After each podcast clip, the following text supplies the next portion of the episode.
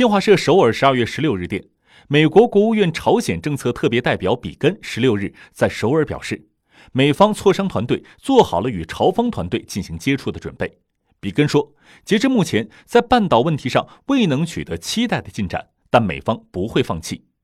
关于朝鲜对美国设定的年底期限，比根表示，美方没有设定最后期限，但怀有一个目标，即希望履行美朝领导人在新加坡会晤达成的承诺。近日来，朝鲜多次向美方喊话，敦促美国在今年年底前拿出朝方满意的解决方案，并警告美国不要存有蒙混过关的念头。